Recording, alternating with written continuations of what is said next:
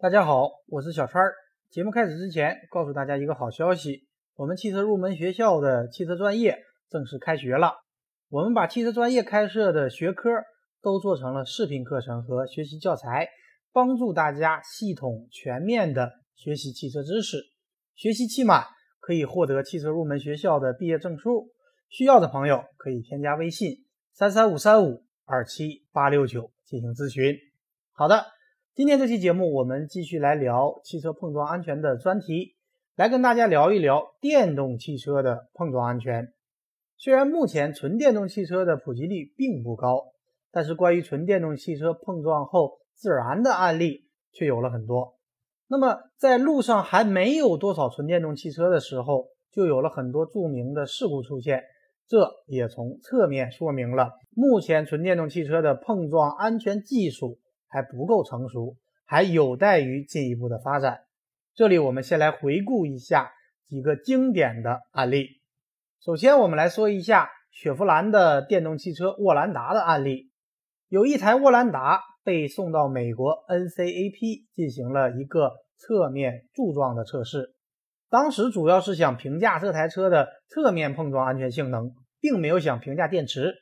但是在做完实验之后，他们把车。停到了停车场，跟其他的实验车停在了一起。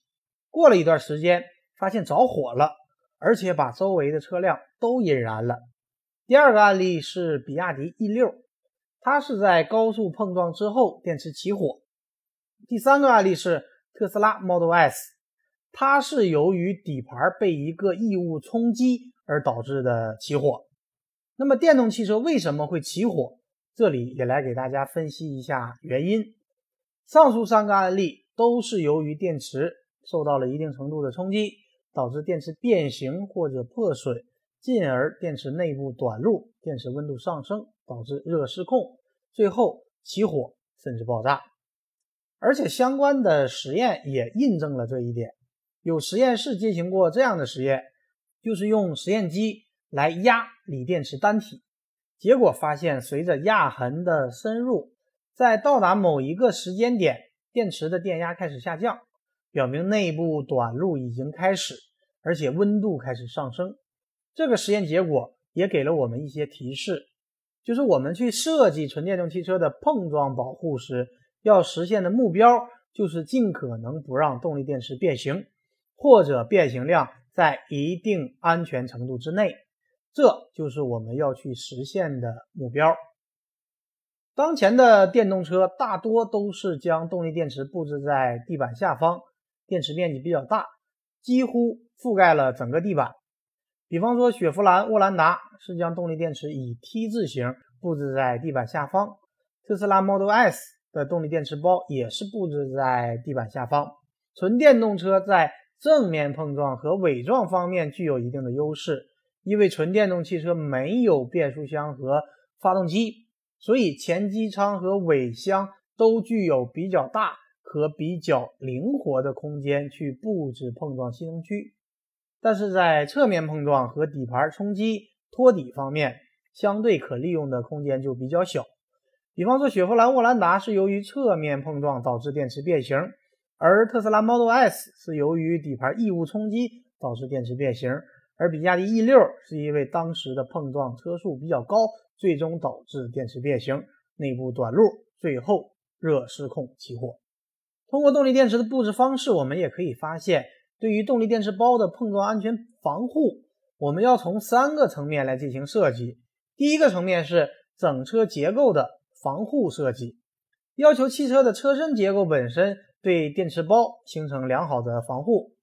能够保证在一般的正面、侧面和追尾碰撞工况以及底盘冲击工况下，碰撞载荷由整车车身结构进行承担，电池包壳体结构没有可见的变形，内部没有任何损伤，功能正常，可以继续使用。第二个层面是电池包壳体结构的防护设计，也就是电池包的壳体和支架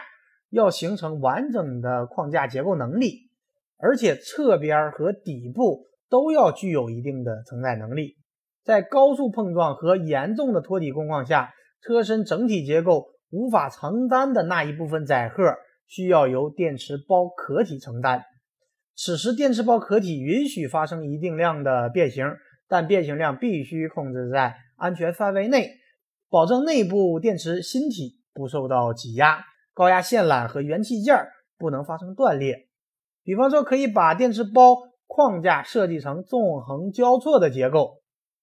外部设计具有一定强度的边框，内部设计具有一定强度的横向和纵向的加强梁。第三个层面就是。电池单体和其他内部高压器件本身的结构能力，它们应该具有一定的抗挤压和抗冲击的能力。某些极端的工况下，即使车体结构和电池包壳体无法提供充分的保护，电池单体和高压元件也要能够承受一定程度的冲击。举个例子来说，特斯拉使用的电池是铝壳的，有一定的机械强度，而且现在。很多车型使用的方形电池用的是铝塑膜作为外壳，也叫做软包电池。比方说沃兰达，但是不管是这种硬壳的特斯拉，还是软包的沃兰达，都会另外增加了牢固的金属外壳来对单体电池进行保护。那么大家可能会有疑问，就是如果这三个层面的保护还没有能够完全抵挡得住冲击，那么电动车还有保护措施吗？实际上是有的。纯电动汽车失效的最后一道保护就是车载高压熔断器，它的作用就是为了保证车载用电器和乘员的安全。当因为碰撞或者其他原因导致出现短路和过载现象时，可以通过熔断来保护电路和电气设备。然后我们来说一下关于纯电动汽车的 CNCAP 碰撞测试标准。由于电动汽车车体结构，以及总成布置和传统内燃机汽车有较大的区别，因此在碰撞测试中，评价指标也有所差异。电动汽车的电气设备远远多于传统汽车，除了传统的电气设备电路以外，电动汽车还要具有大量的动力电池供电和控制电路。一旦电动汽车发生碰撞事故，电动汽车前机舱的控制器和驱动电机链接失效的风险比较大，而且高压电线也可能出现。绝缘层破坏、动力电路断路、漏电等安全隐患，因此在中国的 NCAP 中也提出了相应的评价指标。第一个评价指标就是防触电保护性能，它包括了基本条款和选项条款。基本条款是必须测试的项目，而选项条款是任选其一。这里我们重点来说这个必测项目，就是动力电池端的绝缘电阻，因为在正常的运行情况下，电动汽车的动力系统。是一个独立的系统，是对车辆壳体完全绝缘的。在电动车的规定中，要求高压电源和车辆的底盘必须达到一定的绝缘要求，绝缘电阻达到一定值才可以。而在发生碰撞以后，要求测量到的绝缘电阻仍然要大于规定值，这样才能保证电动汽车碰撞后的安全。做完了这个必测项目以后，再从四个选项条款中选择一项就可以了。第二个评价指标是电解液泄漏。比方说，对于目前主流采用的锂离子电池来说，电解液是易燃的。如果在碰撞、震荡这些过程中一旦发生了泄漏，不但会污染环境，也可能会引发火灾。因此，标准中规定，在碰撞结束后的三十分钟之内检查电解液泄漏的情况，要求不能有电解液从动力电池系统中溢出到成员舱。而且规定不能有超过五升的电解液从动力电池中溢出。第三个评价指标是在碰撞之后动力电池的位置，要求位于成员舱内的动力电池系统在碰撞之后应该保持在安装位置，相应的部件应该保持在它的外壳内，而位于成员舱外的动力电池系统的任何部件都不应该进入成员舱。最后一个评价指标。就是关于动力电池的起火和爆炸，要求在碰撞结束后三十分钟内，动力电池系统不起火、不爆炸。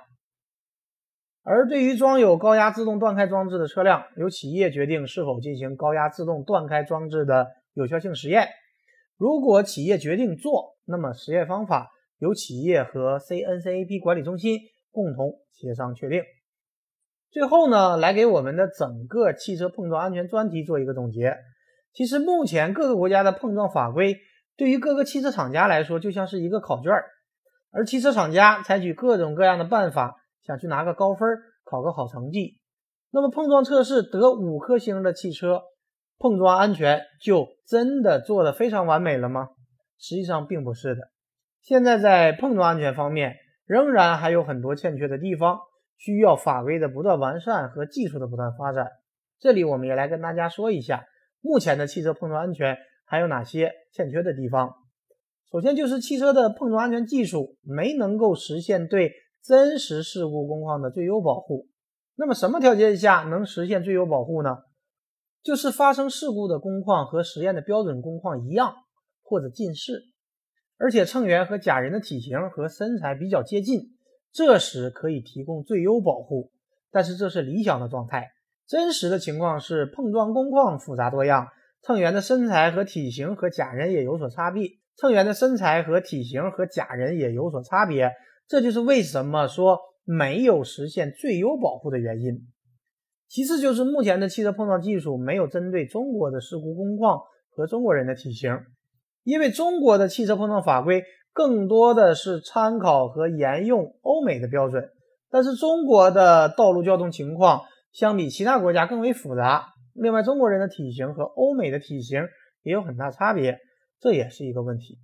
下面我们具体来给大家举几个例子，比方说老人的碰撞保护。因为中国也是快速进入老龄化社会的一个国家，而我们的汽车碰撞设计没有针对老人的。还有比方说女性，尽管我们的碰撞假人有女性假人，但是这个女性假人是由男性五十百分位的假人进行尺寸上的缩放得到的，也不能更好的代表女性的特征。再比方说关于肥胖人士的碰撞安全也是一个问题。最后就是自行车和电瓶车的安全，自行车、电瓶车。和人一样，都是弱势道路使用者。行人碰撞安全已经进入法规，但是对于中国道路上很多的电瓶车、自行车这方面的碰撞安全也是一个问题。最后一个问题，既然现在电动车还没有全面普及开来，但是相应的碰撞法规已经出来了，那么目前汽车的发展还有另外一个趋势，就是自动驾驶汽车。自动驾驶汽车的碰撞安全会有哪些优势和挑战呢？它的优势是可以通过不断发展的环境感知和定位技术，为车辆提供更多的环境信息，可以预判或者规避一些常见的行车风险。那么，自动驾驶汽车相对于传统的车辆会不会更安全呢？这个并不见得，因为目前的道路交通事故百分之九十以上的事故原因都是人的错误导致的，而自动驾驶汽车把司机从驾驶系统里去除。改为自动驾驶，那么事故风险能够降低百分之九十吗？实际上是不能的，只不过是错误的主题变成了电脑而已。所以未来自动驾驶汽车的碰撞安全也是汽车一个重要的发展方向。好的，以上就是本期节目的全部内容，到此关于汽车碰撞安全的专题就全部结束了。希望这个专题可以对大家有所帮助。感谢大家收听今天的汽车入门学校，我们下期节目再会。